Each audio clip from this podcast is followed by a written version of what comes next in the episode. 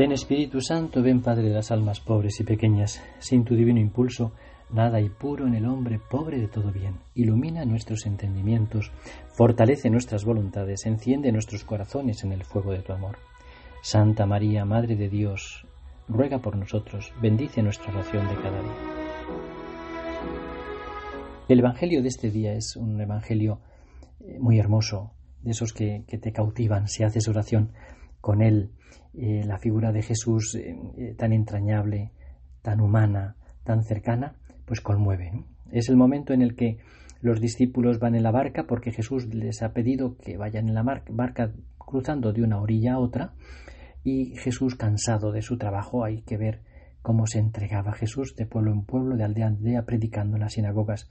Se, cansaba entonces estaba dormido, se durmió en la barca y debió de levantarse, se levantó una tormenta tan fuerte, tan fuerte que los mismos discípulos, que eran muchos de ellos hombres de mar, estaban asustados, tenían la impresión de que el mar les iba a tragar. Y Jesús, con la conciencia bien tranquila, cansado, estaba dormido y no se despertaba.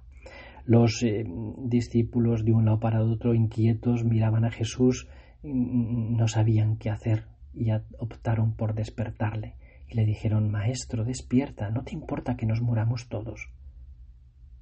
La reacción de Jesús fue ponerse en pie con esa mm, serenidad y esa majestad divina, miró al mar y a la tormenta y con el imperio de su palabra dijo Calla, enmudece. Y en ese momento el viento se calmó y sobrevino, dice el texto, una gran bonanza. Todo esto hizo que los discípulos se admirasen. ¿Quién es este? decían, que hasta el viento y el mar le obedecen. Un hermoso pasaje del Evangelio del cual podemos sacar pues algunas lecciones que podemos aplicar a nuestra vida. En primer lugar, la importancia del silencio y de la serenidad interior. ¿Cuántas veces nuestro corazón puede ser como ese mar encrespado, preocupaciones, dificultades, las imaginaciones y las sensibilidades que nos hacen la guerra por dentro, no vives en paz, de un lado para otro, las prisas, el ajetreo de la vida moderna. ¿Cuántas veces cuando llegas a la oración tienes que oír como Jesús te dice, calla, enmudece, serénate? Una cosa sola es la importante, la importancia del amor de Dios, todo lo demás es relativo. Esta paz del corazón la necesitamos mucho en el mundo actual.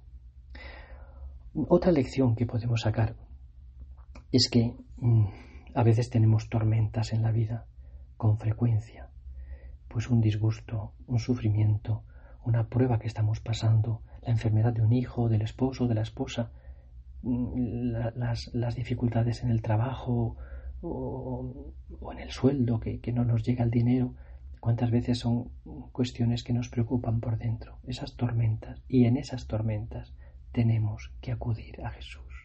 Señor, eh, no, no, te importa que perezcamos.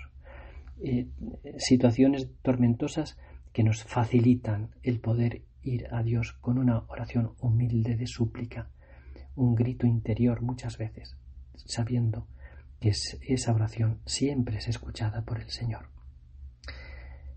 Otra lección que podemos sacar en nuestra oración de este Evangelio es que mm, a veces tenemos la impresión de que mm, la Iglesia, la barca de Jesús, está como naufragando en este mundo actual, ideologías perniciosas, nuevas ideas, neopaganismo, la fuerza seductora de los medios de comunicación que mm, con tanta frecuencia están como invadiéndolo todo con, ideas que no son evangélicas y a veces incluso envenenando mm, esas ideas. ¿no? Todo eso puede suponer la impresión de que la iglesia de Jesús se viene abajo. No tengamos miedo. Jesús va en la barca. Eh, eh, eh, Jesús nos dice, no tengáis miedo, no tenéis fe, no os dais cuenta que yo estoy con vosotros y que no os puede pasar nada si yo estoy con vosotros. Esta confianza tenemos que tener muy grande.